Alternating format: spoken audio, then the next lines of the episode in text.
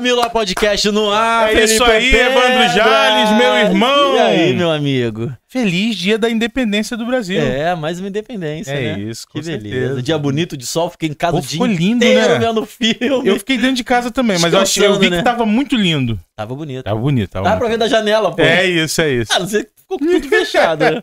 Não, não, deu pra ver da janela. É, é isso, né? Ficou muito bonito mesmo. E lógico, o Miló Podcast no ar, que o Miló não para, com né? certeza. Miló Não, não importa. Pode Miló chover, quando- fazer sol. Miló só para quando é ao vivo e o convidado fura em cima da É hora. isso aí, é isso aí. Mas vamos, Mas, vamos que e- vamos. E isso quando a gente não faz nós dois mesmo assim, acabou, né? exatamente, exatamente. Ah, beleza. Vamos Mas apresentar hoje nossa- a convidada é especial, Ela não furou. Não Não furou, não E teve chegou por hoje. pontual. Primeiro do que a gente. É a gente atrasou. É verdade. Com a gente ela, É. Carla Mioto! Uou! E aí, Carla? Ei, gente. Tudo bem? bem-vinda, bem? Carla. Obrigada, Obrigado obrigada. aí pela presença, obrigado por ter vindo. Prazer receber você aqui. Obrigada, obrigada. Mioto é o quê? Japonês, não? É japonês. Japonês, É, né? japonês, sou descendente de japonês. Que coisa Pai- de pai ou de mãe? O De mãe, parte de mesmo? mãe. Aham. Cara, se você se, se não fala Mioto, não É. dá pra perceber tanto que você é descendente de japonês, não. Apesar de você ter um olhinho um pouquinho puxado É, as mesmo. pessoas É. falam que tem mais puxadinho Tem, mesmo. tem, tem. Mas não Nunca é tão, reparei. não. Não, Mas não é é sua mãe que é japonesa, não? Não, meus pais. Sim, meus sim. pais não, meus pais da, das, Os da minha mãe. avós, Isso, seus meus avós. avós. Os dois. Os Caramba, dois são descendentes Caramba. japonês. Por isso que tem tanto peso. Entendi. E seu pai deve ter casado. Sua mãe casou com um brasileirão. É, meu pai é brasileiro mesmo. Entendi. Brasileiro Caramba, mesmo. hein? Nato. Mente inteligente, hein? Da galera de lá é. Tecnológica. É, é demais. Avançada, né? Avançada. Avançadíssima. É, mas tu sabia, você sabia que o Japão é um dos países que mais tem suicídio no mundo, mano? É, eu fiquei É. sabendo, sim. Fiquei sabendo. Eu, eu lá não- também, na na verdade, eu tô falando, também. eu tô falando sem checar, tá? É. Tô falando aqui de coisas que eu me lembro por alto, mas inclusive alguns, alguns, alguns prédios no Japão construíram tipo uma.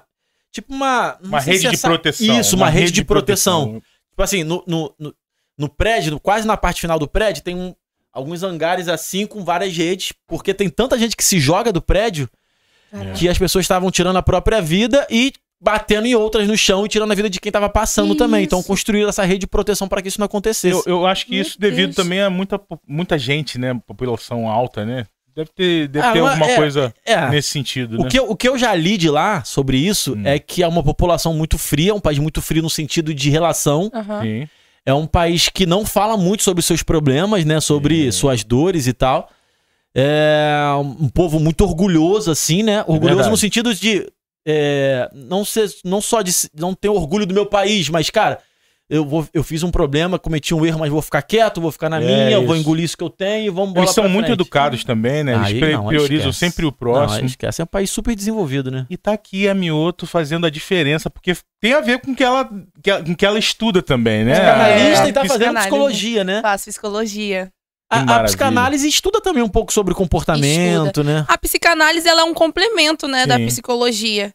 Na verdade, a, psico- a psicanálise ela vem depois da psicologia. Você forma, acaba fazendo psicanálise para você ter um aprimoramento, né? E você acaba aprendendo assim coisas que você achava que na sua vida toda era bobeira. Na psicanálise você encontra algo surpreendente. E você também pode, como é que fala? É, quando você faz, faz psicologia, a psicanálise ela não é obrigatória. Mas pra gente que vive na área da pregação, é muito bom você estudar o comportamento humano, verdade. pra você poder entender mais a mente com quem você tá lidando. Principalmente quem segue o, a linhagem pastoral, né? Você Uhum. lidar com muitas pessoas. É uma Uhum. confiança que as pessoas têm que ter em você. Gosto muito, gosto muito da área. É, eu falei bom. com você que eu, que, eu, que eu já tive vontade de fazer Já. psicologia, né? Mas Uhum. dei uma desanimada porque são cinco anos e tal. É muito tempo, né? É muito tempo ser o doutor. É. Aí a, a Monique, Monique, Sim, minha sim. esposa, ela uma vez me deu um livro chamado Psicologia Pastoral. Acho que eu já falei isso Ah, aqui tu já vez. sobre isso aqui, legal. É um livro muito legal. Ai, tá eu li um bocado, aí parei de ler, preciso voltar a ler. Tem que ter constância. Tem que ter constância. é verdade. O que é meio difícil, né? Não, até que leio, assim, eu leio. Tu gosta? Eu gosto, eu gosto. Eu não- nesse momento eu não tenho lido tanto. Sim. Tenho lido mais poesias e tal, que são coisas que eu acabo escrevendo mais, Uhum. assim. Mas eu já li muito mais. Sabe quando eu lia muito? Quando eu lia muito, muito? Quando eu pegava busão, tu acredita? É, É rapaz. porque É, são um horas tempo, dentro né? do ônibus, né? É um tempo Foi o momento, que eu, o momento né? É que eu mais verdade. li na minha vida. Foi o momento que eu mais li. Era bonzão. Fala até com a Mônica, vou voltar a Andar trabalhar de busão. né? Ah, é porque o um ônibus aqui é BRT, difícil é, também, né? Não difícil. tem como você ler num BRT, né? BRT tá, tá difícil de andar. Tá complicado, Tá né? complicado, tá complicado. Ó, vamos fazer nosso jabá aqui pra gente continuar nossa conversa com a Carla. É isso. Você que tá assistindo a gente, é, mande sua pergunta, caso você queira. Se inscreva aí no Miló Podcast, mandar pergunta caso você esteja assistindo ao vivo agora com a gente, né? Se estiver assistindo depois, deixa seu comentário. E não esqueça de se inscrever no canal, é né, isso. E Filipão? você que tá assistindo ao vivo aí, você tem a oportunidade de enviar para um amigo seu. Hoje, feriadão, você pode enviar aí para ele compartilhar com a gente aqui esse tempo de mesa que a gente vai ter com a Mioto aqui. Vai ser muito bom, porque ela tem muita coisa para contar. É isso.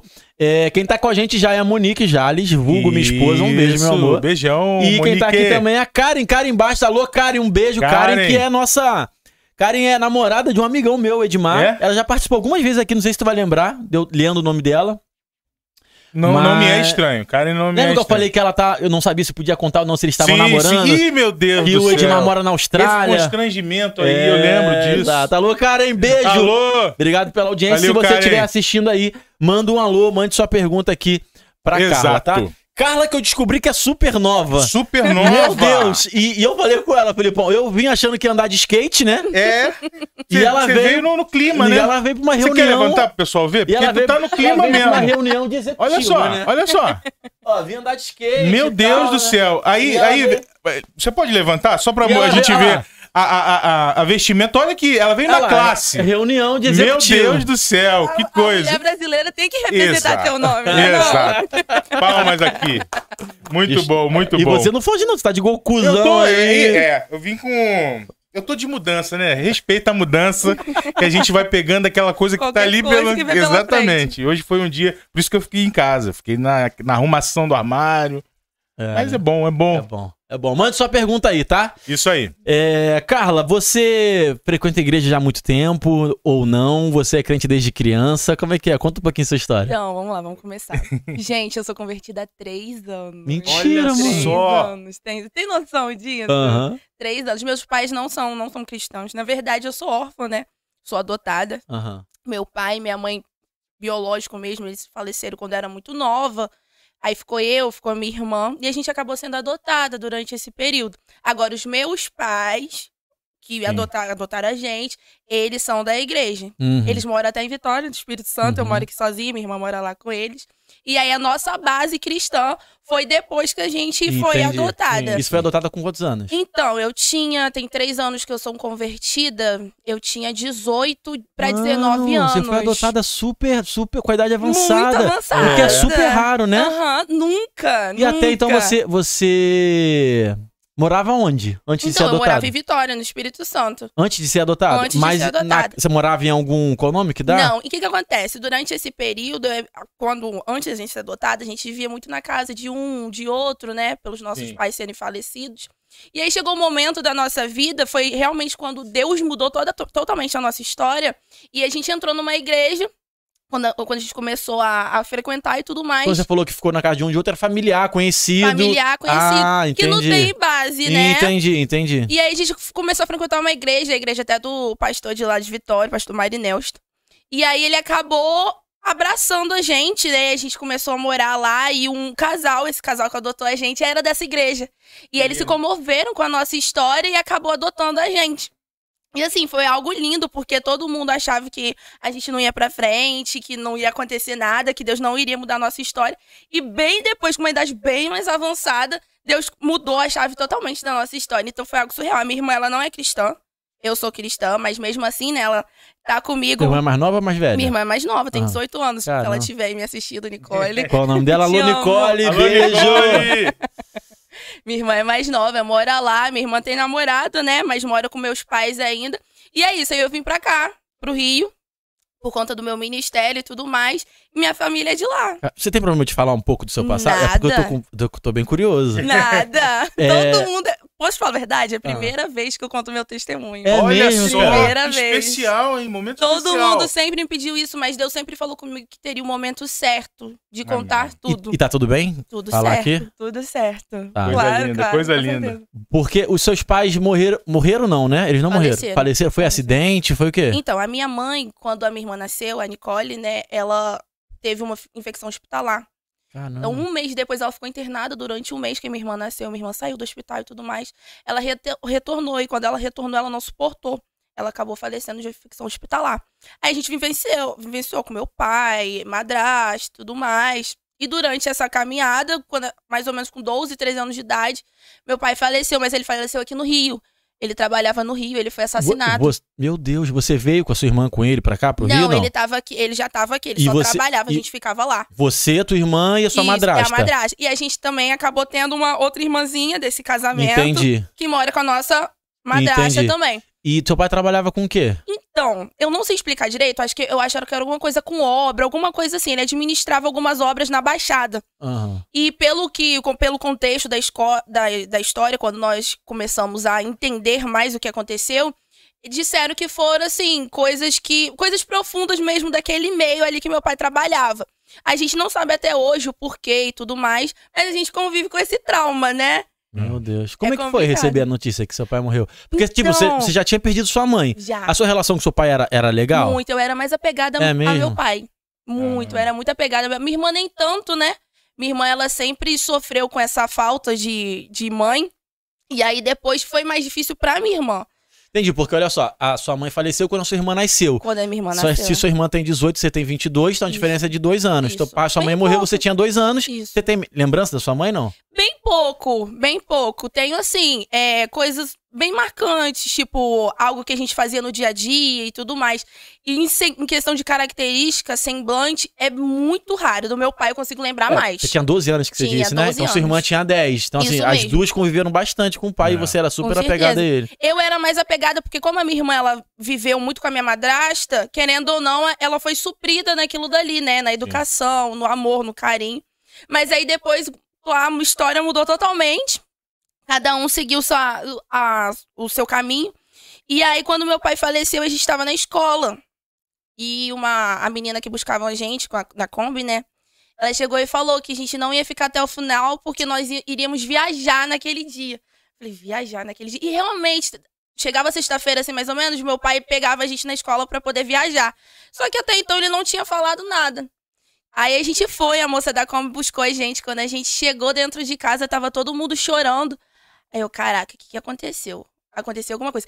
E o engraçado é que um dia antes, antes do meu pai sair, eu, eu senti algo, eu lembro disso até hoje. Algo muito forte. Eu dei um abraço ao meu pai e falei assim: pai, eu te amo muito. Independentemente de tudo, eu te amo muito. E eu nunca falei aquilo porque, querendo ou não, sempre fui uma menina mais fria. Minha irmã que é, é mais doce e tudo mais.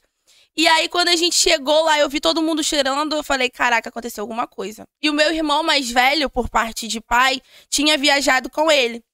E aí a gente chegou lá, todo mundo chorando. Eu falei, o que aconteceu? A minha irmã sem entender nada, né?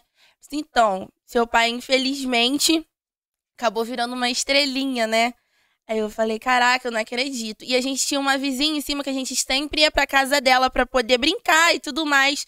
Aí tava todo mundo chorando, minha madrasta chorando muito, e ela falou assim: vai pra lá, deixa, ela, deixa as coisas melhorarem que a gente vai explicar o que aconteceu.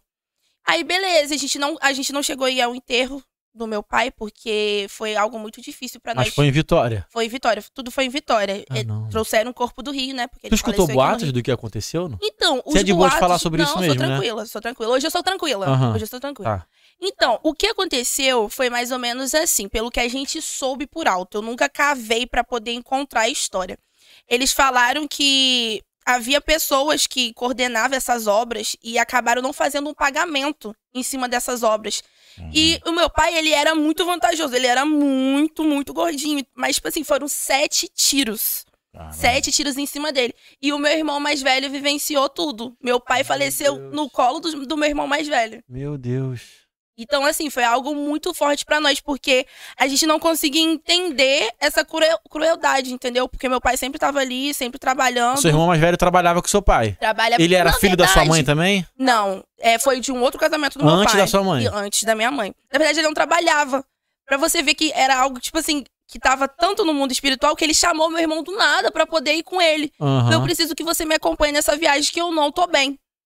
Então, meu irmão foi com ele. Parece assim que foi algo literalmente pro meu irmão ver o que aconteceu na hora. E aí aconteceu isso, eles falaram que foi por conta disso, falta de pagamento e tudo mais. Até hoje a gente não sabe. Mas eu também nunca procurei Isso, saber, é, isso, né? é, ó, isso é mais comum do que você imagina, sabia? Eu tenho um amigo meu que é engenheiro. Alô, Vaguinho, um abraço, meu irmão, tamo junto. Ele é engenheiro. E ele trabalha. Hoje ele trabalha com outra pegada. Uhum. Ah, que eu não vou saber qual exatamente. Não lembro exatamente. Mas ele já foi. Como engenheiro, ele já trabalhou direto com a galera que trabalha construindo, que vu- vulgarmente, talvez, ou popularmente chamam de peão. É isso mesmo. Né? É isso mesmo. Então, o que acontece? Ele, ele não trabalhava com uma empresa, ele tinha o negócio dele, construía prédio, construía coisas assim do tipo. Uhum. Só que quem contrata você, às vezes, atrasa pagamento, Filipão. Então, assim, eu te contratei e eu atrasei seu pagamento. E aí, numa dessa, ele tava. E alguns, alguma, alguns funcionários ficam pedindo adiantamento. Dá um adiantamento, ele vai. E ele vai dar, vai dar. Foi o que aconteceu com esse meu amigo.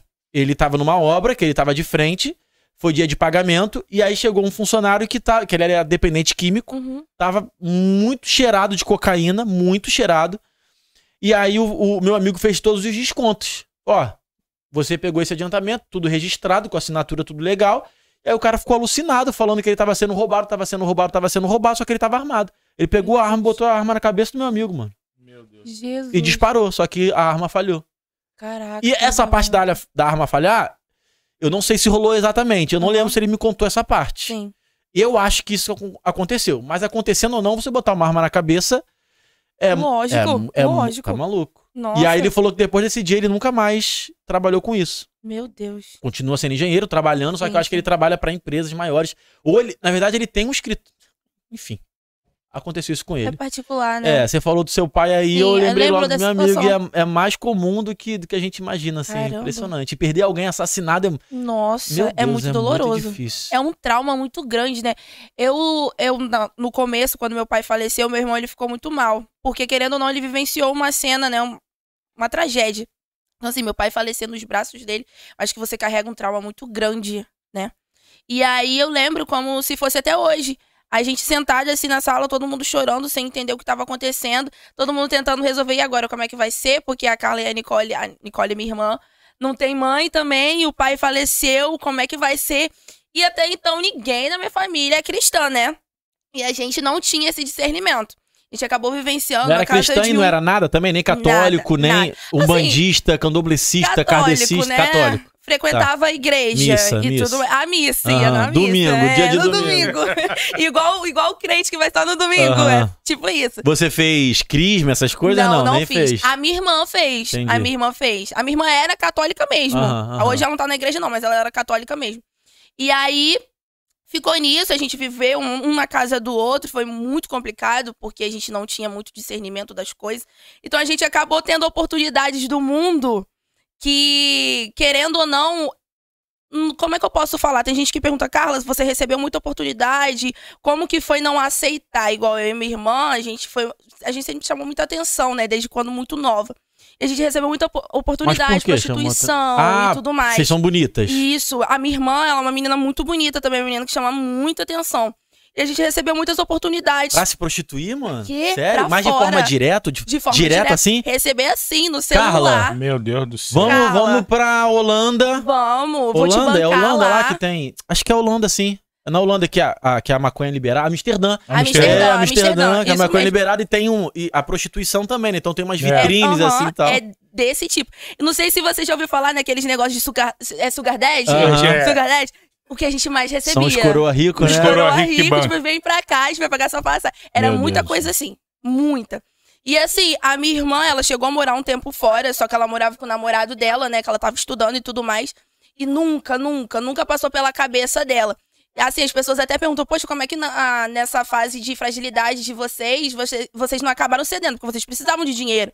Vocês precisavam de algo que pudesse suprir vocês. Eu falei, não, eu sei que a gente vai conseguir da melhor forma.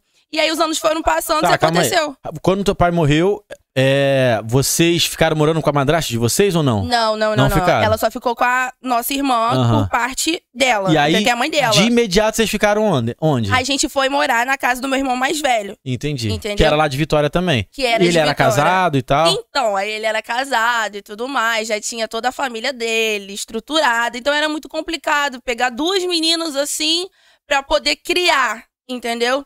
E aí acabou que a gente não conseguiu lidar com essa situação toda e tudo mais. Aí a gente ficou morando em Vitória mesmo.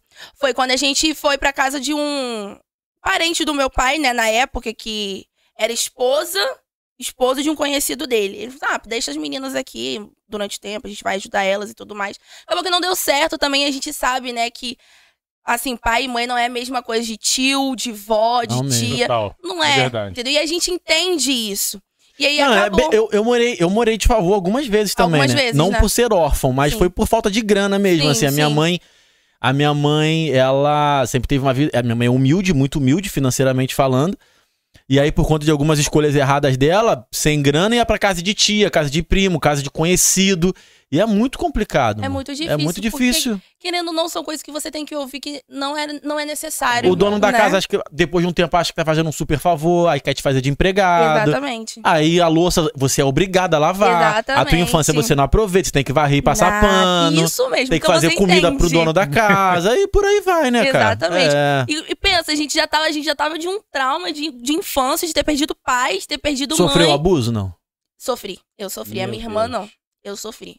Foi assim, muito complicado. Porra, A primeira coisa que eu pensei foi isso, na verdade. Quando É. você falou disso aí, eu falei, meu Deus. Foi muito complicado, porque às vezes Porque não as precisa nem ter uma entendem. situação dessa pra uma mulher sofrer abuso hoje no- no Exatamente. nosso país e no mundo, né? Exatamente. Complicado. E é algo assim que eu nunca expus pra ninguém, né? As pessoas até perguntam. Meu Deus, tudo e tá sendo hoje aqui, né? Tudo. Eu falei que eu ia falar tudo hoje aqui. Tudo. E as pessoas às vezes olham pra nossa história assim e acham, poxa, tá bem, É. tá lá em cima, mas não imaginam o que a gente sofreu, né? Como Verdade. que a nossa história ela foi literalmente modificada por Deus. Porque eu falo que eu e minha irmã, a gente é um milagre.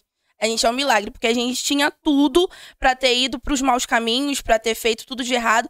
Mas Deus, assim, com a misericórdia dele, né? Porque a Bíblia fala que Deus ele zela muito por suas viúvas e seus órfãos, né? É se tem algo que a gente sempre vivenciou foi isso, o milagre de Deus. Então, quando a gente começou a, a viver, né, esse cenário de confusão, de estar na casa de um, na casa de outro, e as pessoas muitas das vezes não entenderem, a gente foi levado pra essa questão que foi quando a gente chegou até a igreja, né? Eu não lembro como é que foi que a gente chegou na igreja desse pastor, pastor Marinelsto, lá do Espírito Santo. Eu não lembro qual foi o contexto mais ou menos, mas quando a gente chegou na igreja dele, eu contei a minha história pra ele, né? E ele me falou algo muito bonito. Ele falou assim: minha filha, a partir de hoje você e a sua irmã vão ter um pai. Um Uou. pai e uma mãe. E eu lembro como se fosse hoje, todas as profecias que eu recebia, todo mundo falava: Deus vai mudar a tua história. A gente pode apertar um pause aí? Vai. É que tá ligado que eu tô puxando o freio de mão, né? Ah, é muita E você coisa. vai acelerando. Eu falando, acelerada. Falar, calma, calma, que a gente vai chegar nessa parte ainda, que eu ainda tô curioso com outras coisas. Vai, vai me perguntando. Calma, calma. É, Antes, antes de igreja ainda, antes de se converter, antes desse encontro, de o pastor falar Aham. que você tem um pai de verdade, que isso é lindo, né? Imagina, Uhum. você perdeu um pai, É. imagina o quanto uma figura paterna tenha feito falta pra você e o quanto outros homens talvez tenham deturpado essa figura paterna pra você, né? Ah, você tem problema de falar sobre esse abuso que você sofreu ou não? Nenhum. Nenhum, né? nenhum. Porque ah, é- eu fico assustado, e eu como homem, até eu fico assustado, a quantidade de mulheres que são abusadas. Muita coisa. Eu tenho. Não parece. Mas eu tenho 37 anos. Não parece. Não parece. Tá Começou- longe. Começou Tá a- longe. Mas eu tenho 37 anos. É. Então, assim, a minha geração é muito diferente da sua, É que verdade. tem 22. Apesar da nossa idade não ser absurdamente grande. Sim, sim. Então, 2, 4, 5, 6, 7, 14 anos de diferença. Uhum. É muito diferente. Mais 14 anos, por exemplo, você usa a internet desde, desde sempre. Desde sempre. Eu nasci num mundo totalmente sem internet. Verdade, né? Num mundo totalmente não, analógico. Não existia isso Não daqui, existia não tinha telefone. iPhone, nada. Eu não tirava foto com o celular. máximo da tecnologia da gente era uma, um rádio toca-fita. Caraca, que Discman, isso? Walkman. É. Ah, eu peguei lembro, essa época. Eu, eu peguei lembro. a transição da fita, tu também, né? É. Da fita pro O DVD DVD. cassete, pra, pra, né? Pro CD, Isso. exato. Caraca. Vídeo cassete, via filme vídeo cassete. Então a, a gente viveu uma, uma mudança Você geracional. trabalhou numa locadora de eu vídeo trabalhei cassete. numa locadora de, vídeo cassete. Fita cassete. Fita Cara, cassete. olha, eu peguei essa época ainda. Aí, eu ó. peguei essa Mas época. se Eu ia vo- na locadora pra poder Isso. assistir filme. Ah, isso é verdade, isso é verdade. verdade. Não acabou, tem tanto tempo que acabou a locadora, não. Deve ter uns 10 anos, talvez. É, uns 10 anos. A última foi a Blockbuster que Até pouco tempo atrás tinha. é, ficou resistindo com Blu-ray. É, verdade. É verdade. Caramba. Então, assim, a minha geração, por exemplo, e as gerações dos meus pais, dos meus avós, é uma geração muito machista, né? Ah, que eu, eu ainda, você pode super discordar, e quem estiver assistindo também, eu enxergo a nossa sociedade ainda super machista. Então, só pra você ter uma ideia, Carla, eu aprendi com meu padrasto me ensinando a mexer com as mulheres na rua. Meu Deus. Entendeu? Eu falava, tá vendo aquela mulher ali? Chama ela de gostosa, Evandro. Eu ia e falava. Caramba. Entendeu? Evandro, olha ali aquela mulher ali, olha a curva daquela mulher ali, que beleza. Meu padrasto casado com a minha mãe. Caraca. E aí eu já falei, a gente já falou isso aqui algumas vezes Aham. também, né? Que na rua, a Baixadão Fluminense, né? É. A gente era homem, pra você ser homem, entre aspas, que a gente era dois moleques, eu era um moleque adolescente. Ó, você tem que beijar o máximo de boca que você conseguir pra você Meu ser homem Deus. aí e E o tal. pior que é assim, É, hoje em dia, é né? verdade. Ainda é, né? Ainda, Ainda é, é. gente, Ainda é. ainda é. É. Eu não sei porque eu comecei a falar isso aí, a falar do abuso aí, né? Isso, do abuso. Então, assim, ah, eu, eu, eu. Provável que eu já tenha tido comportamento que hoje eu super me envergonharia, mas graças a Deus eu evoluí, porque culturalmente, socialmente eu também evoluí. Assim como a sociedade, né? Pra algumas pessoas. Tem pessoas que pararam aí, apertaram o pause e não evoluíram em nada. É. É, mas é assustador a quantidade de mulheres que são abusadas Muito. ainda hoje, ainda ficam quietas. Então, assim, talvez seja um momento importante, sabe? Pra, Sim. pra alguma mulher que esteja assistindo e te ouça falar, assim. Superação, né? É. Eu costumo falar que eu sou uma Esté nessa geração. Amém. Porque é muito complicado, porque a mulher, querendo ou não, a mulher ela tem que ter uma base pra poder lidar com isso. Porque ela vai carregar aquilo dali pra vida toda dela. E, e o que mais reflete é em relacionamento. O que mais vai É refletir verdade. o abuso, você só vai começar a ver mesmo quando você começa a lidar com o relacionamento. Oh, Quando você começa a namorar, tem coisas que você, querendo ou não, cobra do teu Uhum. parceiro por conta do que você vivenciou lá atrás. E querendo ou não, ele vai ter que ter cabeça pra poder entender a tua história, pra poder conduzir aquilo dali, entendeu? Então é muito complicado, mas é, é possível, tudo é possível. Mas esse abuso foi, foi alguém próximo de você? Não, foi fora. A gente, eu tava, na verdade, tinha uns amigos, assim, né, na época, que mexia com muitas coisas erradas, e a gente tava numa festa. E eu era, eu sempre fui assim, muito na minha. Eu não me alco- alcoolizava. A única coisa que eu cheguei a usar no mundo foi droga mesmo, né? Você usou o quê? Maconha, Cocaína? cocaína. Mais coisas não? Bala, tinha, tinha bala, eu era doida. eu era muito doida, por isso eu sou muito doida hoje. Aí na acelerada, é Tá sou acelerada. acelerada, né? Eu sou muito acelerada. E aí, a gente tava numa festa. Eu não, eu não lembro como é que foi que aconteceu, mas eu acabei indo pra casa de pessoas que estavam próximas desses amigo, amigos, né? E nessa, nesse contexto, eu acabei sofrendo esse abuso. E até então eu não entendia muito bem que foi um abuso. Entendeu? Eu não conseguia entender e depois Ele de muito forçou um tempo beijo, a pessoa forçou, um Forçou, beijo, forçou beijo, apalpou. apalpou. Tipo assim, passava mão e me agarrava mesmo. Eu acho que assim. Relação de penetração relação- não teve. Não, penetração não teve. Literalmente, graças a Deus, não. amém. Mas eu não tava dentro de mim. E depois eu só entendi o que É tinha isso era, e acontecido. porque isso era normal. É, é por isso que eu tem- falo do machismo, que é tipo assim, ah, não, tô tentando, O você cara não acha quer. que é mas você quer sim, pô, vem cá. Exatamente. Você tá me olhando a noite Exatamente. toda. Exatamente. do Tem tipo. gente que fala, ah, é, isso é inaceitável. Gente, não, não tem como. Você tá dentro, tá fora de si, entendeu? Eu tava alcoolizada ali. E aí, depois disso, eu fui entendendo, eu falo com essa pessoa hoje, nunca expus ela também, nunca fui numa delegacia, nunca falei nada. E assim, eu oro muito, sabe, pela vida dessa pessoa, porque eu acho que são pessoas vazias dentro de si, sabe? Porque uma pessoa, pra poder se aproveitar de uma mulher que não tava dentro de si no momento, ela é totalmente vazia dentro de si. E isso é algo que não entra na minha cabeça. Não tem. é, como é que pode falar? Não tem desculpa, não tem nada que você pode. Ah, eu fiz porque eu tava assim, assim. Não. Você tinha consciência do que você tava fazendo, entendeu? E aí eu fui entender depois, então, querendo ou não, isso me traumatizou muito. Aí foi quando eu comecei a me relacionar. Quando eu comecei a me encontrar, né, pra poder ter algo. E eu comecei a enxergar que dentro dos meus relacionamentos isso refletia muito. Porque eu sempre fui muito desconfiante. Antes mesmo de entrar na igreja, eu sempre fui muito desconfiante. Eu sempre, tipo, ia pra cima, eu brigava mesmo, eu tentava fazer algo que a puxasse algo da pessoa pra poder falar assim, não, você. Porque, querendo ou não, hoje em dia a gente conhece muito cara que quer se aproveitar. Ah, não vou te assumir, porque a gente precisa esperar, a gente precisa ter um tempo. E É não é verdade. assim. Isso mexia muito comigo. Foi quando eu procurei uma psicóloga e ela falava, Carla, isso foi por conta do seu trauma de infância. E realmente a psicanálise ela explica, a psicologia também explica isso pra gente, porque tem traumas dentro da nossa casa que são gerados que mesmo assim a gente não tem ideia, mas são maldições que lançaram sobre a nossa vida um dia. Eu lembro quando meus pais faleceram, muita gente chegava pra mim, pra minha irmã e falava: "Olha só como para você ver, eu- a gente nem sabia que a gente ia vivenciar isso. As pessoas falam vai ser, vai ser garota de programa, vai viver no mundo da prostituição. Ah, a gente já sabe onde vai dar. Vai, vai, vai, vai casar com uma pessoa mais velha, vai dar o golpe. A gente escutava muito isso. Eu tô falando mesmo porque foram coisas que a gente vivenciou e vivencia hoje em dia.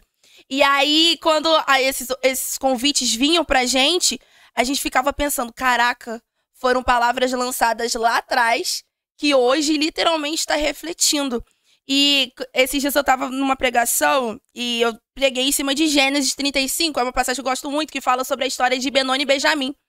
Só que quando a gente olha pro contexto que Raquel ela tá dando à luz o filho, ela, ela coloca o nome de Benoni por conta de uma dor que ela tava sentindo no momento dela. Só que o que Raquel tava fazendo ali era gerando um, um altar de traumas dentro da casa dela. Tem noção do peso que é você lançar uma palavra pra alguém? Tipo, vai, é, vai ser garota de programa, vai ser viciado, vai, vai viver no mundo e tudo mais. Isso reflete na vida da pessoa. Então, eu realmente não consigo entender como é que foi que eu. Eu, literalmente, não como é que foi que eu consegui, porque eu não conseguia. Eu não conseguia colocar na minha cabeça que eu era. Como é que eu posso falar? Que eu era digna de receber o que eu recebo hoje. Porque eu fui muito machucada. Fui muito machucada. A minha irmã, a minha irmã também, mas eu acho que por eu ser mais velha, eu consegui entender mais as coisas.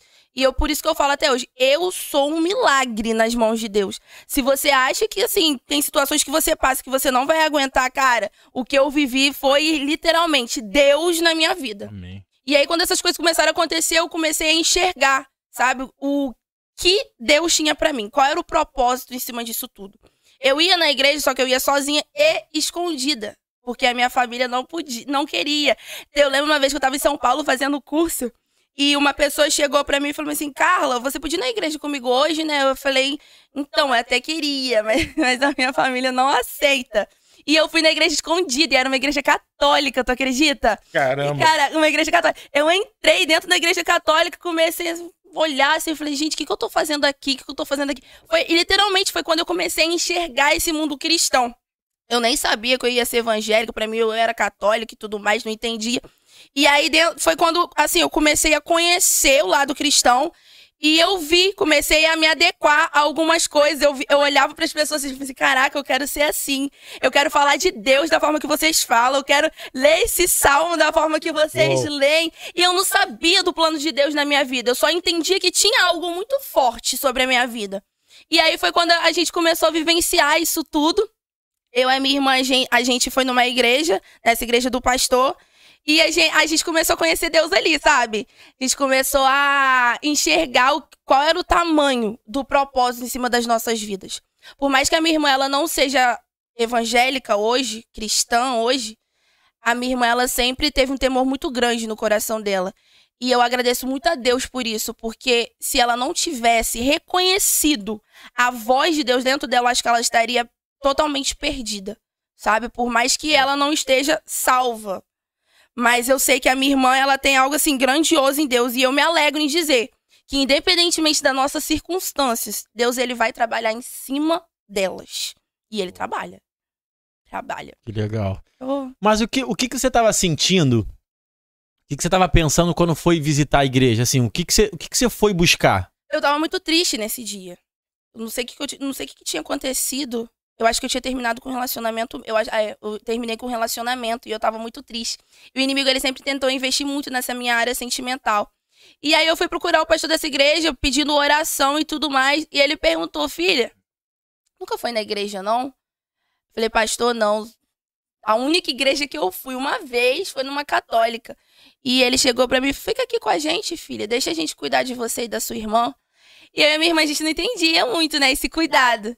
Eu falei, não, pastor, a gente vai vir aqui, vai continuar vindo aqui, a gente gostou dos jovens daqui e tudo mais, vamos começar a vir na igreja. Aí, beleza, e ele não sabia da nossa história. Aí, quando a gente, quando a gente tava no... Eu lembro que nessa época que a gente foi na igreja, a gente tava morando sozinha. Eu tinha, eu, tava come... eu tinha começado a trabalhar no shopping, foi meu primeiro emprego. Eu, a minha irmã morava comigo e eu não tinha, assim, muitas condições, porque eu tinha que sustentar a minha irmã, eu tinha que me sustentar eu tinha que sustentar uma casa. Então não tinha muito discernimento. E aí o pastor falou, eu expliquei pra ele tudo mais, e ele falou assim: olha, a gente vai dar um quarto pra vocês aqui no fundo dessa igreja. Vocês vão morar aqui. Eu não quero que você pague nada, a gente vai ajudar com o que vocês precisarem. E até então ele não tinha exposto a nossa situação pra ninguém da igreja, a gente também nem queria isso. E aí foi quando todo mundo começou a avisar a gente ali dentro e as pessoas perguntavam: Poxa, por que, que essas meninas. É só, só as duas aqui dentro? Cadê o pai? Cadê a mãe? Aí foi quando o pastor falou: Filha, a gente vai ter que abrir, a gente vai ter que expor a situação de vocês para as pessoas entenderem, mas nada que comprometa. Eu Falei, não, pastor, fica tranquilo, é igreja, entendeu? Corpo de Cristo, todo mundo vai entender. Aí, beleza, ele abriu, ele expôs, falou da nossa situação que a gente morava lá nos fundos da igreja. E esse casal se comoveu com a nossa situação. legal. Foi, na verdade, foram dois casais. Só que nisso a gente tinha recebido uma profecia que Deus iria cuidar da gente, iria dar uma nova família pra nós. Só que a gente não entendia muito bem, né? Nova na fé e tudo mais. E aí esse esses dois casais se comoveram e o pastor falou: olha, a gente vai orar. Porque querendo ou não, está sob os nossos cuidados, as duas e tudo mais. São meninas mais velhas. São meninas assim que você não tá tirando é do berço, né? Porque normalmente as pessoas adotadas têm dois anos, um ano, três anos. E aí a gente começou a orar e tudo mais. Aí o pastor falou assim: minha filha, a história é assim, o contexto é assim, assim, assim. Tem dois casais aqui da igreja querendo adotar você e sua irmã. Eu falei, pastor, a gente é muito velho. Você já é maior de idade, né? Maior de idade, Ah. querendo. Eu achei meio estranho. Eu falei, ah, e eu já, por essa questão do, meu trauma de infância, por ter sido Já abusada. ficou desconfiada, Eu, fiquei, lógico. eu sou muito desconfiada até hoje, Aham. muito. E eu fiquei toda desconfiada na hora. Eu falei, ai, pastor, vamos orar. Vamos orar, vamos orar, Deus sabe de todas as coisas. Aí eu lembro que nessa mesma semana que esses dois casais quiseram adotar a gente, né, Pra poder cuidar, da minha, principalmente da minha irmã, né? eh, Deus falou com a gente: eu te, tô te dando uma nova oportunidade. Só que tá dentro do contexto que vocês vivenciaram lá atrás. Só que eu não entendi muito bem. Aí minha irmã chegou pra mim e disse: Carla, você lembra que tinha dois casais na igreja querendo adotar a gente? Será que essa oportunidade talvez não venha da parte de Deus? A minha irmã falou isso pra mim. Aí eu falei: caraca, vamos orar. Vamos continuar orando. Aí na outra semana o pastor chegou pra gente e falou assim: filha, a gente tava conversando com os casais e tudo mais, eles explicaram pra gente. Vamos fazer um teste. Vamos ver o agir de Deus. E aí foi quando a gente foi morar com esse casal e tudo mais, o Renato. Eles, E- são, eles são mais velhos, assim, bem mais velhos e tal, Então, o Renato, não sei nem se ele, tá, se ele tá assistindo, mas o Renato ele tem 52 anos. Aham. Na época ele era ca- casado, né? Ele era casado. Tinha, o Renato já tem três filhas fora do casamento dele. E aí ele tava com essa moça. Hoje ele não tá casado mais, não. Mas é. Cara, é algo tão incrível que eu fico emocionada, nem consigo falar direito.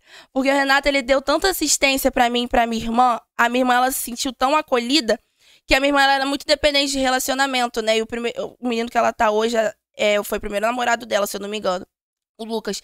E aí a minha irmã fala assim, Carla, eu não consigo entender esse amor. Eu nunca tive esse amor de pai, sabe? Uhum. Eu procurava isso nos meus relacionamentos. E, o- e o Renato, ele conseguiu suprir tudo isso na minha irmã.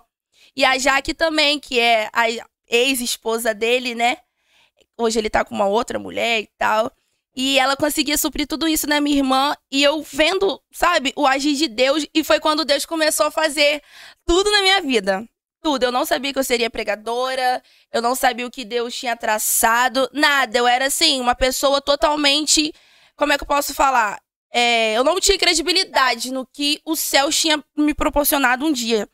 E aí, quando a gente começou a vivenciar esse contexto dentro de casa, eu comecei a ver o agir de Deus. Deus começou a falar comigo que a partir dali ele começaria a mudar a minha história. E ele me levantaria como uma grande voz na minha, na minha geração. E eu não, eu não gostava, eu nem sabia pegar uma Bíblia. Eu não... Gente, eu- realmente, eu não, não gostava de ler nada, eu não gostava nem de estudar. A minha vida era tão traumatizada que nem estudar eu estudava. E aí, a gente começou a fazer acompanhamento, eu comecei a vivenciar, né, nesse meio mais da igreja e tudo mais, as pessoas não entendiam por que, que uma menina tão nova, uma menina convertida há três anos, já estava vivenciando algo muito grandioso em Deus. Mas foi Em aquilo que eu falei. tempo, né? É história, né? Aham. é uma história. Então, assim, teve até uma pessoa que chegou pra mim esse dia e falou assim, Carla, se tem algo que Deus zela, não é por tempo, é por histórias. Você pode ter a história mais desfavorável que for, mas se Deus quiser te exaltar em seis meses, Ele vai te exaltar. Se Deus quiser te usar em um mês pra ser boca de Deus na vida de outras pessoas, Ele vai te usar, porque é a tua história. E aí eu comecei a entender mais, comecei a me aprofundar mais. Vivenciei um tempo assim muito grandioso no começo da minha caminhada, mas também muito conturbado, porque as pessoas não entendiam muito bem. Poxa, Mi, como que essa. Que história de vida é? A menina foi rejeitada, a menina era órfã, tem um novo pai, tem uma nova, uma nova mãe e agora tá sendo levantada. Então as pessoas não entendiam muito bem. Você começou a pregar depois de quanto tempo de convertido? Então, são três anos, tem um ano que eu prego. É mesmo, é? Tem um ano que eu prego. Comecei em janeiro do ano passado. Não, do E- ano retrasado. E foi algo natural, assim, que você recebeu o convite Então, e tal? Eu, eu era muito tímida. Aham. Eu tinha muita vergonha. E eu nem saí. Eu falei assim: eu não quero pregar, eu quero estar aqui na igreja, servir e ajudar as pessoas. Por quê? Eu sou formada em comissária, né? Meu sonho, olha só que loucura, meu sonho era ser comissária. E todas as profecias que eu recebia era em cima do quê? Você vai voar muito. e eu tava pensando, eu vou voar como comissária, Ah. meu sonho. Eu vou voar, vou viajar o mundo como Chegou a comissária de trabalhar como bordo. comissário, não? Trabalhei, trabalhei um mês na Azul. Aham, E depois eu pedi demissão por conta disso aham. por entender o propósito. E aí eu pensei, caraca, meu sonho, agora vai, agora vai, Deus tá falando, Deus tá falando. E eu nem sabia que eu pregaria. Aí tem uma vez que eu cheguei na igreja e o líder dos jovens falou bem assim, Carla, agora a gente vai começar a te colocar pra poder dar os devocionais, pra poder ajudar as meninas e tudo mais. Eu falei, não vou. Morro de vergonha. Eu não sei nem se ele tá assistindo, mas se ele estiver assistindo, eu amo a sua vida. Gente, Essa câmera aqui, ó. aqui, ele pegava a Bíblia e disse, toma, agora você vai falar. Uou. Fazia- gente, eu tinha muita vergonha, eu era muito tímida, muito tímida. Aí eu lembro que ele falou assim, viu? Viu como que foi difícil pra você, mas como que Deus te- tem te exaltado. Eu sei que assim, tem a Bruna Carla e a, Mid, a Midiane me falam bem assim que elas eram muito tímidas pra poder cantar, né? E eu não conseguia entender, gente, como é que elas são tímidas e cantam pra tanta gente. E Deus falava comigo, Carla, você vai pregar pra multidões e isso. Eu falei, não vou, não vou, sou muito tímida. e Deus fazia, gente. No começo foi muito difícil, mas eu acho que, assim, depois de três meses eu comecei a me soltar mais. Só que eu sempre fui estudar muito, sempre fui muito estudiosa. Depois que eu entendi, né, essa questão de do propósito e tudo mais. E aí, quando eu comecei a eh, literalmente ir pra cima, foi quando Deus começou a fazer.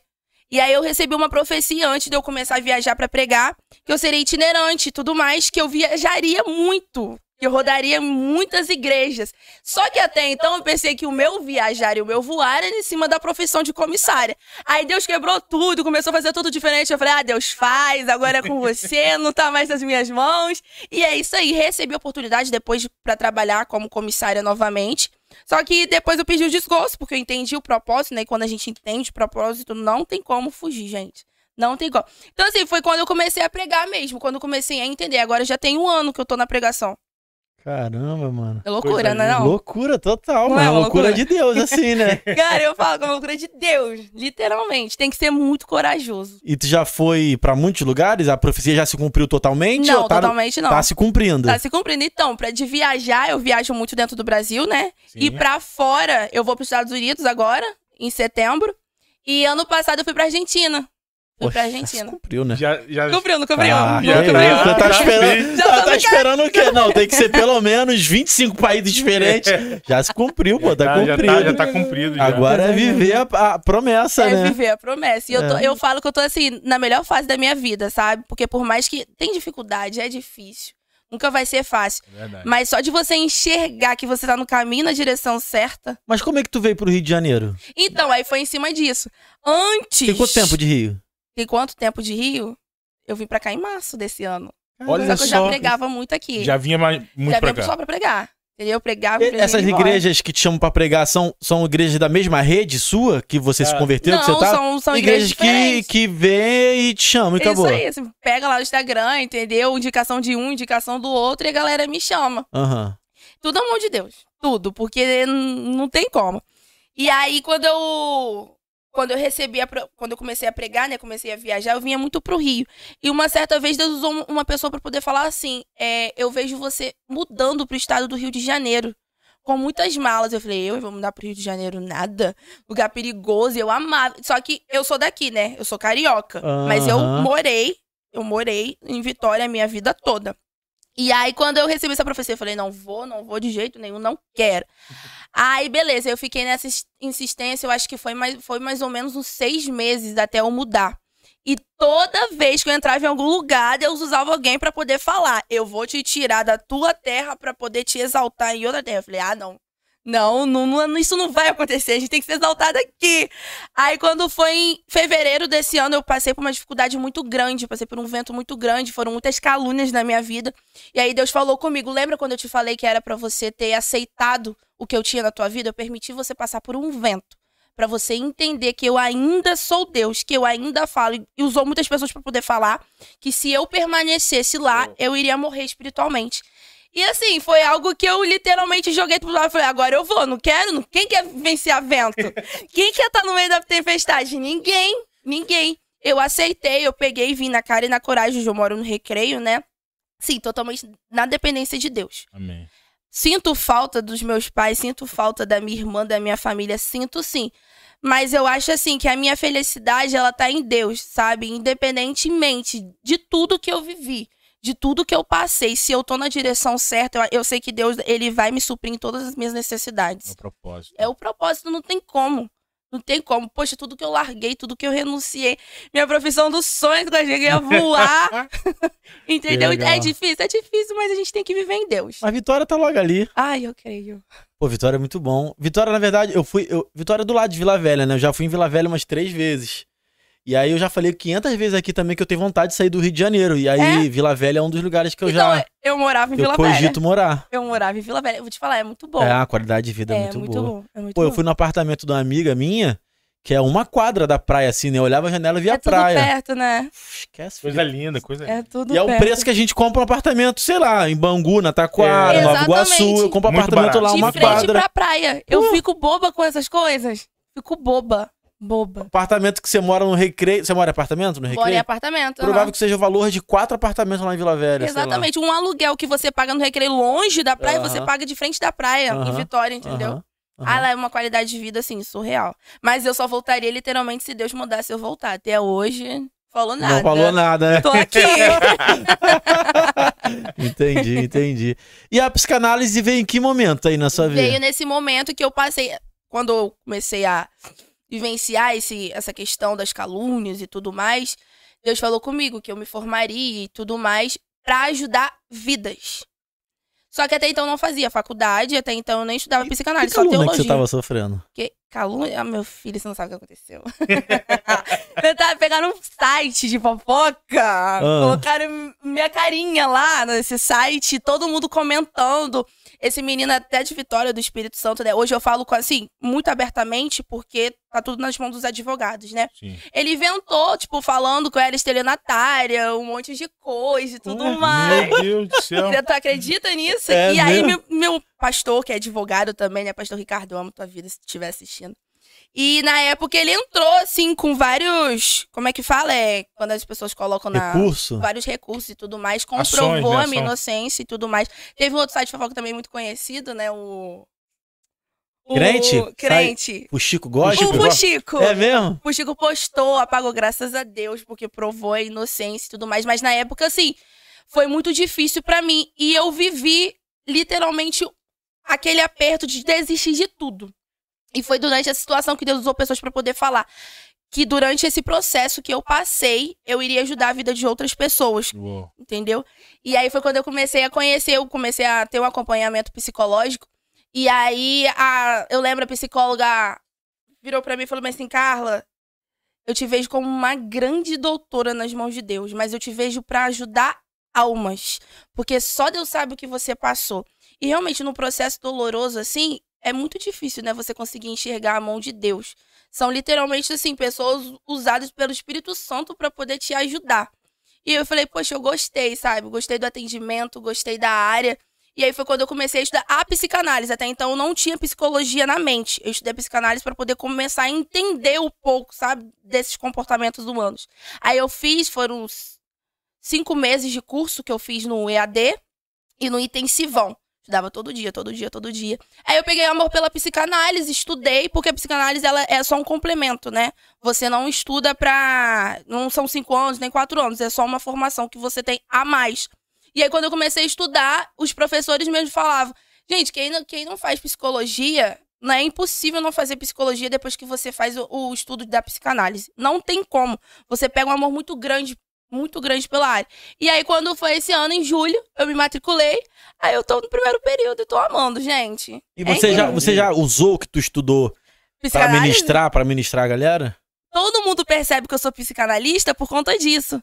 Por conta da forma que eu falo na- nas minhas pregações, por conta da forma que eu falo. E realmente, como é que pode, né? As coisas vão alinhando dia pra voz de Deus, né? A gente não- nem- nunca imaginaria. E literalmente, não fala, Carla, você, você faz psicologia? Falo, não, eu não sou psicóloga. Eu tô estudando, mas eu sou psicanalista. Aí as pessoas falam, ah, tá, porque a gente consegue ver a forma que você fala no altar é bem ligado a essa área, né? Você fala muito de comportamento humano. Eu falei, aham, exatamente.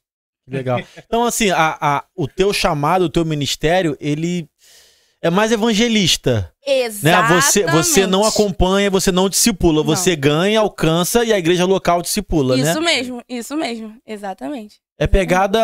Quem é assim também é o. Caramba, aquele cara famosão que é estouradão no- na internet. Dave. David Leonardo. David Leonardo. Ele é evangelista. Ele né? é autoajuda. É. Isso aí, isso Ah. mesmo. Tem uma galera que bate nele também, né? É. Muita gente bate. Gente, não, não tem como. Esse Sempre nosso meio, bater. esse nosso meio, Carla, é muito complicado. É muito difícil, mano, porque, por exemplo, eu não curto o David Leonardo. Sim. Mas não tem como eu bater no cara. Primeiro que eu não Poxa, conheço ele. E sabe é. por que que eu não gosto dele? Hum. Pelo pior motivo possível. Vou ser sincero, né? Mas é, porque. Sabe por quê? Porque eu não tenho motivo pra não gostar dele. Eu não gosto dele porque ele é muito certinho. Irmão, tu vê. Ele é todo coxinha. Ele não tem uma cara, ele não tem uma É, ruga, o cabelo dele, caramba. o cabelo dele nunca tá Gato. bagunçado, ele é Tá sempre bonitão. certinho nos É. vídeos, né? Muito certinho, olha lá, gente. Sempre de banho tomado. Bom, sempre cheiroso, nem Sempre nunca cheiroso. vi, mas certeza que ele tá sempre cheiroso. Eu falo, mano, não existe gente acima. Isso é mentira, isso é fake news. Não existe, ele é muito Aí, aí, né, eu nem vejo. Quando ele já começa lá, gente, passa no YouTube assim, olá, gente, lá em João diz que você vai ser alcançado. Fala, ah, passa! Aí eu prefiro o quê? Rodolfo Abrantes, todo Mas a- tatuado, a sua vers- já Ah, cheirou cara. cocaína, doidão, já foi doidão, sacou? Aí eu falo, ah, isso aí Mas a sua é mais versão não chega ao ponto de denegrir a imagem dele no Exatamente. sentido pra outras pessoas. Não, exatamente, exatamente. E outras pessoas batem no sentido de denegrir, É, porque pra, tem pra muita- parar não, o cara. por que que eu falei que eu não curto ele? Porque tem muita gente que não, não curte a vibe do outro. Tipo assim, É. cara, eu não, eu não gosto da vertente do Exato, evangelho que isso você aí. prega. Sim. Eu não gosto da visão teológica. Isso. Eu não consumo a visão, a visão teológica que você tem. Eu discordo e por mim tá tudo bem você discordar, não gostar e discordar e por aí vai. Mas tem uma galera que fica im- imputando em você uma falta de santidade ou uma falta de relacionamento com Cristo porque você não pensa igual Sim. a outra, né? Essa, esse é o lado que eu mais me incomodo no meio que a gente No tá meio inserido cristão. como cristão, assim, Sim. sabe? É. Enfim, não sei por que a gente começou a falar isso. tá falando de muita coisa É, aqui. estamos falando de muitas coisas, muitas coisas. É... Futuro seu é, se- é pregar, ficar. É, é essa pegada que você quer? É pegada, é o que eu quero. Eu amo pregar. Aham. Amo. Amo. Foi algo assim, literalmente que Deus ele colocou no meu coração, sabe? Eu não tinha capacidade de nada, de fazer absolutamente nada. Então, quando ele colocou esse amor dentro de mim, eu entendi que era aquilo que eu queria pro resto da minha vida, sabe? Porque o que vem da parte de Deus te traz paz. E não tem como você negar algo que os céus colocou na tua mão um dia.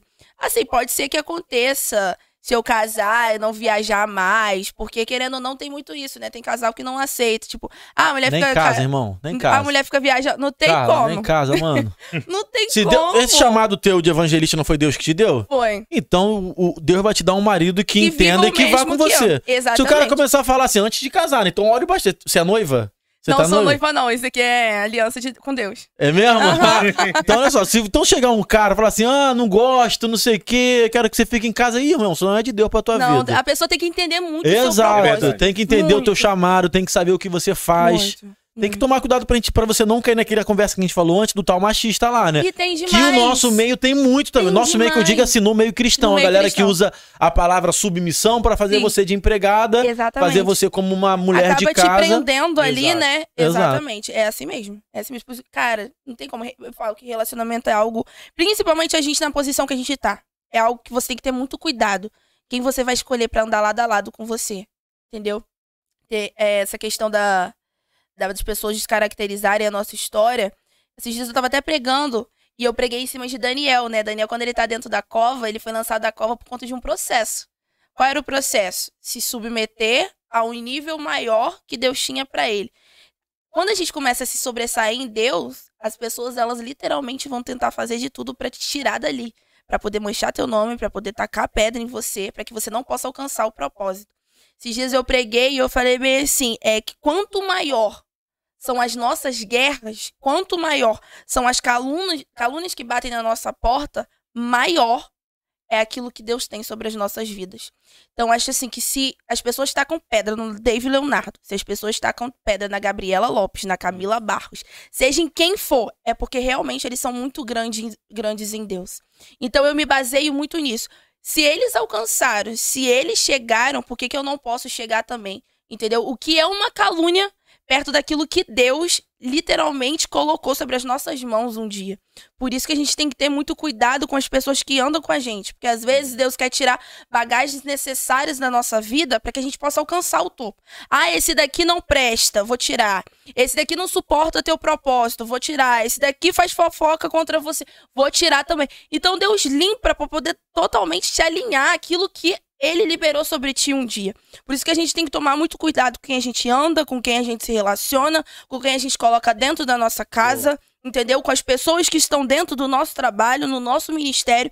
Porque tem pessoas que não aguentam o que Deus liberou sobre ti um dia. Eles não vão suportar, eles não vão conseguir alcançar aquilo que você tem, eles vão querer te tirar de cena. Eles vão querer fazer, foram o que fizeram com Daniel.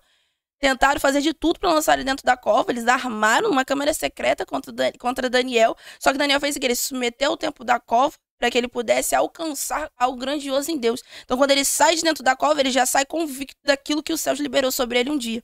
Porque o que lá atrás tentaram tirar, tentaram fazer com que ele se retirasse de cena, Deus usou para quê? O que acharam que era para morte, Deus estava usando para promover Daniel. E é desse jeito. Deus, ele sempre vai usar circunstâncias para te promover na presença dele e nada mais. Não tem nada que te abale. Então é assim, podem tentar fazer de tudo, podem tentar destacar a pedra, podem tentar usar a tua história passada, mas você vai continuar seguindo em Deus.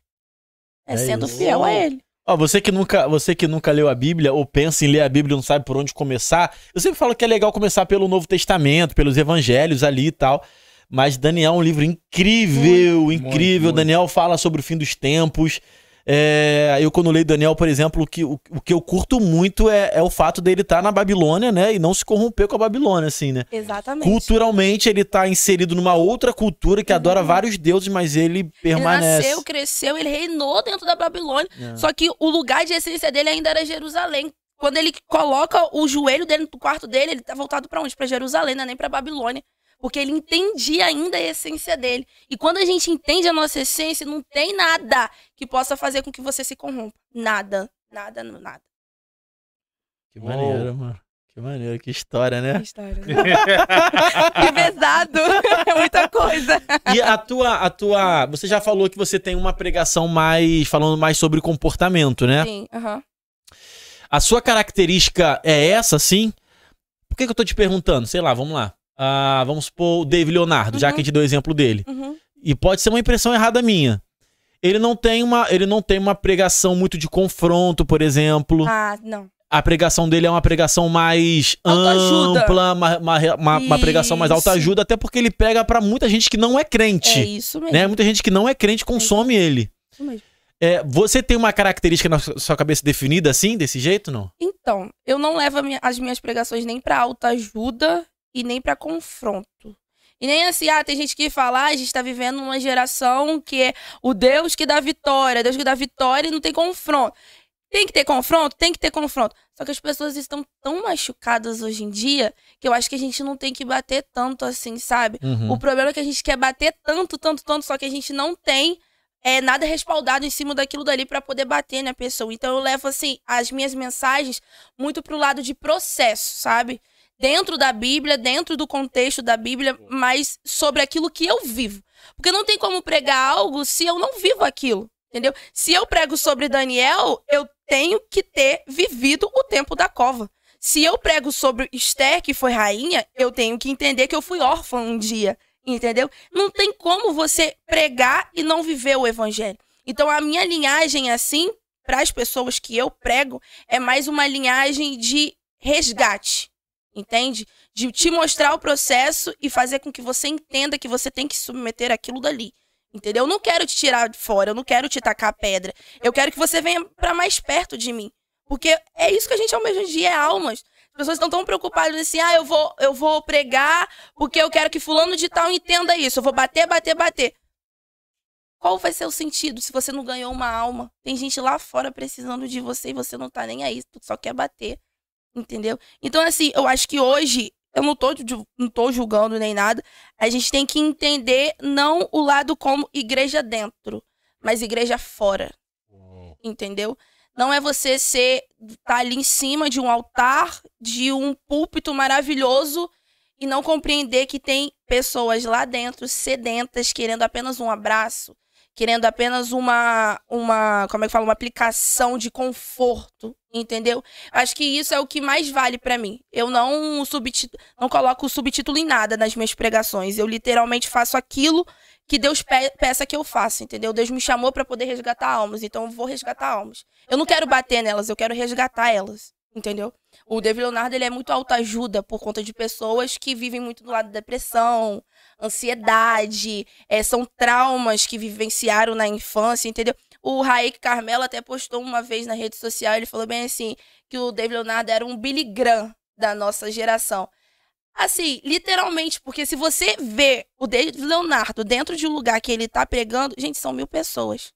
Isso, mil pessoas que pagam para poder ver ele pregar. Entendeu? Porque sabe que ele carrega algo grandioso em Deus. Sabe que se através da vida dele, aquela pessoa vai sair dali totalmente curada, aquela pessoa vai sair dali totalmente confortada. Então a gente não tem que julgar, é a forma que Deus usa ele. Uhum. Entendeu? Uhum. Ninguém tem que julgar ninguém. Se não, Deus levantou. Verdade. O, o, que eu, o, que eu, o que eu não curto, por exemplo, uhum. é o fato da figura do Dave. Esquece Dave, só pensa no uhum. contexto Dave. Ser o único caso de, de sucesso. Ai, deixa eu me explicar melhor. Ser bênção é fazer o que o David Leonardo faz e Sim. pregar para a quantidade de pessoas que o David Leonardo prega. Sim, isso esquece, isso, isso não existe. Não, não existe. Ah, tem gente que prega para duas pessoas e tem tanto sucesso quanto o David Leonardo, exatamente, sacou? Exatamente. Então, a tem muita irmãzinha do coque em comunidade pregando numa igrejinha para 10 pessoas que ela vai ter mais galardão no céu do que muita gente que tá pregando para 4, 5 mil pessoas numa igreja. Eu te entendo. Sacou? Uhum, te entendo. Isso, e acho que isso vai um pouco até da sociedade que a gente vive, porque uhum. a gente automaticamente, esquece igreja, a gente automaticamente imputa sucesso em alguém pelo, pela relação que ela tem com as pessoas, pelo que ela tem de compra da localidade que ela mora, sabe? Então, assim, uhum. se eu moro no recreio, se eu tenho um carro maneiro, se eu tenho vários amigos, ah, falando de contexto fora da igreja, né? Se eu consigo beber minha cerveja, se eu consigo viajar sempre, homem tá rodeado de mulheres,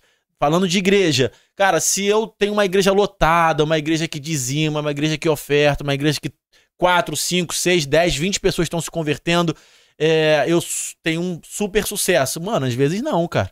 Não. Às vezes isso acontece pela única e exclusiva misericórdia do Senhor. Exatamente. Porque tem igreja que tá assim e o pastor tá por trás, tá indo na esposa, sacou? Isso aí. E é o que mais tem. É, exatamente. É, mais... é a nossa geração. Exatamente. Entendeu? É uma geração corrompida. É. é. Em Samuel vai dizer assim que quando Deus, quando Samuel nasce, ele só nasce por conta de uma entrega, né? Porque Ana entregou aquilo que ninguém uhum. estava entregando naquele tempo. Eles saíam da igreja, eles saíam de dentro do templo e iam se deitar na porta com outras mulheres, sabe? E é o que a gente está vivendo hoje. A gente está vivendo Deus dentro da igreja, mas quando a gente sai lá fora, a gente não dá um exemplo vivo do que é viver o evangelho. A gente não tem um testemunho vivo para poder outras pessoas serem respaldadas em cima daquilo que Deus prometeu um dia, sabe? Tá fazendo aqui, tá fazendo na frente de todo mundo, mas por trás é totalmente diferente. Então não tem a ver com púlpito, não tem a ver com mídia, não tem a ver com quantidade. Tem a ver com o que você tem mostrado lá fora e é dentro. É, porque Entendeu? já para, parou pra pensar o quanto é fácil ser crente dentro da igreja, Filipão? É. Não, e, e vocês falando aqui, eu tô é, refletindo sobre o que hoje o evangelho é, se torna a força de si mesmo, entendeu? Como assim? É, se eu tenho o, o, trabalho que eu tenho é porque Deus me ungiu e é na força do meu braço. Se eu sou cristão e eu nego o pecado, não, porque eu nego, então a, a sabe, a força não, não vem de Cristo para te encher, vem para de você mesmo. Não, eu, eu, me aparto das, das conversas, a religiosidade, não, não. Se a pessoa vai pro Rock in Rio, ela tá. Não, isso aí não é crente. Isso mesmo. Se a pessoa frequenta esse tipo de. É. Pra evangelizar pode. É, isso. Eu vou, se vamos, pessoa... vamos lá evangelizar? É. Vamos lá. Eu, eu, eu pô, tô querendo o ingresso também, tá? vamos ganhar almas. Ai, Não, mas Deus. assim, o que que acontece? As pessoas querem colocar a religiosidade na força do braço. Tudo. O que, que é a força do braço? É você, ah, não, eu não peco porque. Não, eu tenho uma vida de santidade, eu sou focado. Irmão, não é, não é isso. Não Se é fosse assim, falha. Você vai, você vai morrer na cruz por, por, por, por você e por vários, né? Agora. Exatamente. Quem morreu na cruz foi ele, cara. Quem deu a graça foi a favor e merecido. Não tem nada a ver com a gente. O que a gente tem que é zerar sempre a nós mesmos todos os dias em Cristo. Exatamente. Gerar no sacrifício que foi feito por ele, entender o que ele fez por nós, né? Exatamente. Senão, aí o, o, o, o, o cálculo muda, né? O cálculo é pra você. Você que faz o cálculo, não Cristo que já fez por você. Exatamente. Nossa, falou tudo. É, eu, eu tava conversando com um amigo, Juliano. Alô, Juliano, já tem um tempinho já. Que assim, o quanto é fácil ser crente dentro da igreja, assim. Ser Uou. dentro da igreja, você adorar Cristo dentro da igreja é fácil. Você amar teu irmão dentro da igreja é fácil. Uhum. Mas você ser igreja no mundo e ser igreja de verdade, assim, aí que é complicado, né, mano? E o mundo precisa tanto de igreja, Precisa. Porque o mundo é, mundo é, mundo é muito dodói, cara. É, agora, qual igreja que o mundo precisa? É isso que as pessoas têm que entender. Que Qual? não é só a qua- as quatro paredes, não é só a Não é. religiosidade. Não é. Não é só você ir lá e assistir a- a- o louvor, Então, fazer o rito do- da Isso oferta. aí. Isso é importante. É. Mas a igreja que o mundo precisa é justamente viver o que Cristo viveu no dia a dia. As pessoas querem fazer acepção de pessoas. Isso não, é evangelho. Não é, não é. Ah, ah, é. Eu não gosto muito de falar de política, a gente aqui não coloca política em pauta. Uhum. Mas se você é do A, você. Pô, tá bem, tá- é isso aí, tá falando de Cristo, é isso mesmo. Não, se você é do B, não, você não. Você não. Peraí, você tá fazendo escolhas erradas. Calma, gente, não é Não é assim. assim, gente. E primeiro que a política já não é, é aversa ao evangelho que eu acredito.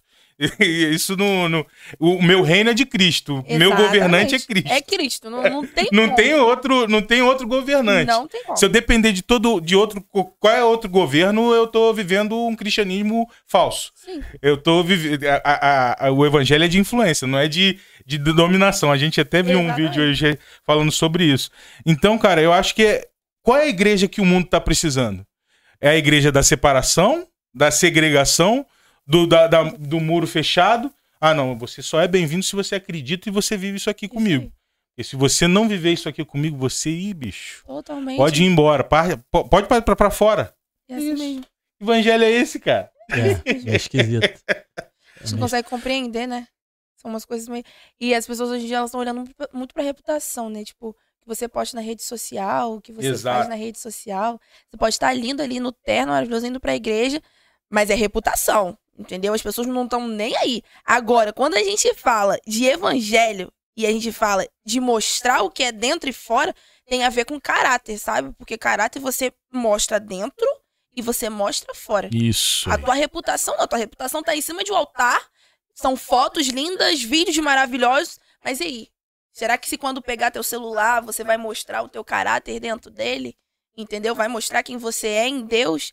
Será que quando você mostrar para as pessoas lá dentro, se que você tem vivido literalmente o testemunho vivo, as pessoas vão conseguir acreditar em Uou. você? Entendeu? Porque é isso que a gente tem que zelar, é por caráter, a essência acabou. A rede social não é nada, não existia rede social na sua época. É. Existia rede social Não, na sua época? não existia, existia. gente. Chamou a gente de velho agora. É, mas super velho, né? Meu Deus! Cara, tem pergunta aqui já. Pergunta. Ó, a Carla, a Carla escreveu assim, pô, não fala mal do David Leonardo não, tô magoado contigo. Eu vou Carla, colocar não, aqui, vou Karen, a colocar aqui, Karen. vou colocar aqui. Qual é, cara? Eu não, eu não falei mal do David, pô. Só falei que eu não curto muito ele porque ele é muito coxinha, é muito certinho, cara. Vai dizer que é mentira? Ele É muito padrãozinho. É muito padrão, é isso, é Ele é- muito ele é- ele é muito- padrãozinho, muito certinho. Muito Não tem uma certinho. tatuagem, Coxinha, gente, né? pô. Não tem nada, não Brincadeira, posso... é, David Leonardo, pô, que isso. Referência. Total, total. É, mano. Tá maluco. Vamos, vamos colocar aqui uma, uma- a pergunta. sobre o a psicanálise. A Monique, né? É isso. Peraí, deixa eu só dar uma olhada aqui. Ela colocou aqui em cima. Ela perguntou assim, ó, qual é a idade? Isso aqui, ó. Aí. Foi. Qual é a idade ideal pra começar a fazer terapia? Tipo, se uma criança passa por algum trauma, independente da idade, já poderia fazer? Já, sim. O ideal é assim, você, quando você reconhece o teu trauma. Por exemplo, Sim. terminei o relacionamento, tô chorando desesperadamente. Já corre pro psicólogo. Entendeu? Porque quanto mais cedo você tratar daquilo dali, maior será. Por exemplo, ah, ah, é, se eu for viver outro relacionamento, você vai conseguir viver aquele relacionamento ali tranquilo, porque você já tratou do teu trauma, entendeu? Então, quando você já reconhece, quando você já tem um sinal, corre pro psicólogo. Não deixa pra depois. Ah, pode ser coisa da minha cabeça. Não é coisa da sua cabeça. Entendeu? Só quem pode falar se é coisa da sua cabeça não é o psicólogo, é o terapeuta. Entendeu? Então já corre logo, vai, porque. Filha, deixa a chapa esquentar, Você, não. você faz ou fez? Eu fiz. Fez? Fiz. E até hoje faço. Aham. Até hoje faço. Eu sou, mas eu também preciso ser cuidada, é, né? lógico, é Não lógico. Não tem como. Eu, eu vivo com muitas, muitas pessoas, é muita Aham. coisa na minha cabeça. Ah, imagino. imagino, imagino. Sessão de terapia, tu já assistiu? Aham, muito bom. Esquece. Muito Tu o gosta, né, Felipão? É, caramba. Muito bom. eu gosto. Eu só vi, eu só vi. É porque gosto antes não, antes não era com o Celton Mello, né? É, antes não era era. com outro cara, nunca vi. Eu vi com o Celton Mello uma Eu gosto. temporada, eu acho. É muito, muito boa, muito boa. É. Gostei muito. Maluquice, meio doideira, né? Doideira, doideira. Tem trama, né? Tem trama. Quando tem trama É e, isso aí. e as pessoas querem misturar as coisas, a realidade com a trama, né? Mas é, É, maneiro. só, é mas só é um maneiro. audiovisual pra você se entreter. Não é que a gente tá falando que é certo que acontece. Não, não, mas lá. é maneiro, Sim, mas sim. é É maneiro. entretenimento, Mas é, bom pra maneiro. você ver e ver todas as nuances, coisas que acontecem, né? É isso. suposições. É isso. A gente já pode caminhar pra encerrar. A gente tenta não fazer episódios tão longos, sabe? Mas tem que vir de novo aqui. Voltar de novo. Claro. Tem muita vamos- coisa ainda pra ser Tem muita coisa falada. pra descoberta. É, verdade. Obrigado por ter topado, obrigado por ter Nada, vindo. Foi um que prazer agradeço. conhecer você, ter gravado com você. Espero que você tenha curtido. Desculpa Muito. as brincadeiras idiotas que É. geralmente a Imagina. gente faz, né? O pessoal fala que a gente faz brincadeira e ri da própria É. brincadeira. É Ah, coisa... são dois idiotão É. falando. Leve, É leve, leve, leve em consideração do- só o que os nossos convidados falam. No caso hoje é a Carla. Carla, deixa aí. Você quer deixar alguma palavra pra alguém? Eu acho que essa é uma oportunidade boa também, depois que já ouviram o teu testemunho, que, pô. Maravilhoso, impactante. Eu tô muito feliz de, de conhecer sua história. E eu queria que você fizesse isso, deixasse uma palavra aí pra eles. Claro. Gente, então, eu acho que assim, dentro de tudo que a gente falou, dentro do meu testemunho, que foi algo que eu nunca expus pra ninguém, independentemente do teu passado, independentemente daquilo que você vivenciou lá atrás, se te sentenciaram um dia, se lançaram uma maldição dentro da tua casa, se escreveram algum decreto para que você não pudesse vivenciar o grandioso em Deus, anule isso hoje, sabe? Você não precisa do que as pessoas falaram de você um dia. Você não é aquilo que as pessoas dizem. Você não é aquilo que a tua casa um dia lançou sobre ti. Você é aquilo que Deus um dia separou que você pudesse ser. Não precisa, você não precisa de ninguém. Você precisa ser aquilo que Deus quer que você seja. Então, em cima do que eu falei hoje, falei de muitas histórias. Falei de Samuel, falei de Daniel. Falei também de Esther. Imagina o que seriam desses homens de Deus e dessas mulheres de Deus se Deus não tivesse liberado uma palavra um dia. Quando Elias ele sobe ao cume do Monte Carmelo, ele só vai convicto que Deus mandaria chuva e fogo em cima de uma palavra. Foram 46 versículos acreditando em uma palavra. Porque ele só vai vivenciar o tempo de chuva no final do versículo 46. No versículo 1 ele recebe uma palavra e no final do versículo 46 a abundante chuva chega. Se ele não tivesse suportado esse processo, ele não vivenciaria algo grandioso em Deus. O teu chamado, ele requer renúncias. O teu processo, ele vem para te esmerilhar mesmo, ele vem para pisar em você mesmo. Mas quanto mais pisam, quanto mais te humilham, quanto mais te rejeitam, maior é a plataforma de exaltação de Deus na tua vida. Então, o que eu quero deixar para você hoje é isso. As circunstâncias não vão vir para te parar. Pelo contrário, as circunstâncias vão te dar autoridade para que você possa mudar a vida de outras pessoas em sua vida. Deus lhe abençoe. Uou, Irado. uou. Ô, ô, Carla, eu não sei se na psicanálise ou na psicologia tu já estudou sobre depressão, ansiedade, essas coisas. tu Uhum, estuda? já, aham. É porque a Karen perguntou aqui a diferença entre pode colocar a diferença entre Depressão. crise de ansiedade e de estresse. Ou como diferenciar a crise de Boa. ansiedade e estresse. Muito bom, muito bom. Uma pergunta que eu recebo muito. Crise de ansiedade. Crise de ansiedade, ela vem de um conjunto. É porque, desculpa, rapidinho. É porque eu acabei vendendo que, tanto nos stories do Miló quanto no, nos stories do meu pessoal, eu acabei vendendo que a gente ia falar. Ó, ela é psicanalista, vamos falar sobre depressão, ansiedade. Eu não puxei É. um assunto sobre E isso, é né? verdade, É. é, Mas- verdade. Mas, enfim. É verdade. Mas por isso que tem que voltar. Vai voltar pra, É. Voltar. pra gente conversar mais sobre Eu isso. vou voltar. Então, crise de ansiedade. Crise de ansiedade, ela é um complemento. Complemento de quê?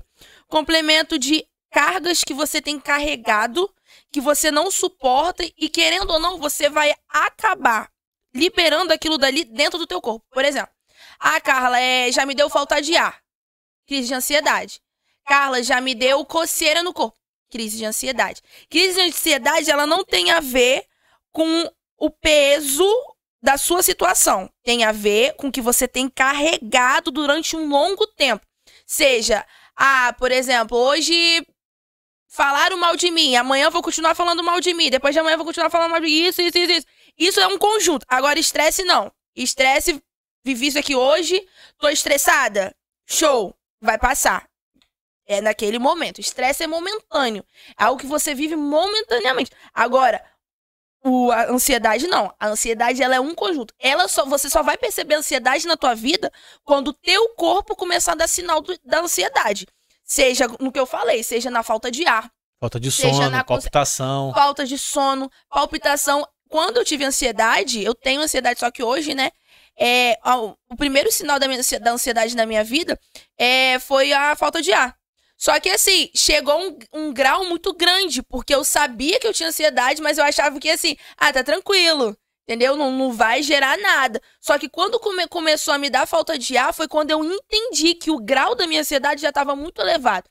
Então, assim, não deixa com que a ansiedade ela chegue em um nível muito extremo na tua vida. Quando você come... o primeiro sinal para você começar a ver que a ansiedade ela tá no primeiro grau é quando você começa, co- é, como é que eu posso falar? Tô conversando com uma pessoa e não a pessoa não te respondeu na hora. Cara, é, é o primeiro sinal da ansiedade. Entendeu? Não, não deixe isso pra depois. Já começa a tratar logo, porque se você não consegue compreender que a pessoa não pode te responder ali em dois, cinco minutos, não tem, não tem como, entendeu? Não tem como. Então, estresse e ansiedade é isso. Ansiedade é um conjunto. Estresse não. O estresse é momentâneo. Tá estressado hoje, você vai deitar sua cabeça no travesseiro, vai passar, pronto. Agora, ansiedade não. O seu corpo vai começar a reagir à ansiedade. Entendeu? Entendi. A, a depressão, a depressão, ela, ela sempre é uma evolução da ansiedade, de toque, de alguma coisa assim, É. ou a depressão ela se apresenta de forma isolada e tal? Não, não tem como a depressão ela se apresentar de forma isolada. Aham. A depressão, ela é um nível, um estágio maior da ansiedade que você não tratou lá atrás. Entendeu? Então, por exemplo, vamos um bem comum aqui, um relacionamento, um término de um relacionamento. Você gosta muito do cara. Só que ele não tá te correspondendo em cima daquilo que você quer que ele te corresponda. Aí vocês vão começar a brigar, vocês vão começar a gerar algo ali dentro do relacionamento que é totalmente desconfortável. Você já tá vivendo uma crise de ansiedade. Porque você não, ele não consegue te entender, você não consegue entender ele, e aquilo dali vai te martirizar o tempo todo. Aí quando vocês terminarem, por você gostar dele, você vai acabar se isolando, você vai, você vai acabar ficar dentro- ficando dentro do teu quarto, você vai acabar pedindo ajuda de A ou de B, mas você não sabe que a depressão já estava começando lá atrás, entendeu? Então ela só, você só vai enxergar a depressão na tua vida quando você começar a ver que você tá dentro de um quarto, só que a depressão já tá vindo lá, ó, da crise de ansiedade que você deu dentro desse relacionamento mesmo.